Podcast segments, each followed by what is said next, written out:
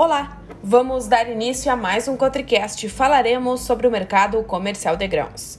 Chicago fechou com boa alta na última sexta-feira, porém o acumulado na semana foi de queda de 8,25 pontos. A alta se deu pelo bom humor no mercado internacional, que com apetite ao risco, impulsionado por programas de estímulos à infraestrutura na China, fez o dólar subir mais de 3%. Além disso, tivemos um movimento técnico de realização de lucros em posições vendidas. O relatório de oferta e demanda do Departamento de Agricultura dos Estados Unidos deve trazer queda mais acentuada na produção de milho, enquanto a soja também deve apresentar uma queda moderada. Seguem as incertezas sobre o acordo de escoamento de grãos entre Ucrânia e Rússia, com reuniões marcadas para esta semana para redefinir condições do acordo.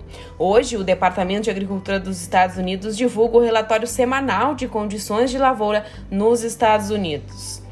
Chegamos ao fim de mais um Cotricast e logo voltaremos com mais informações.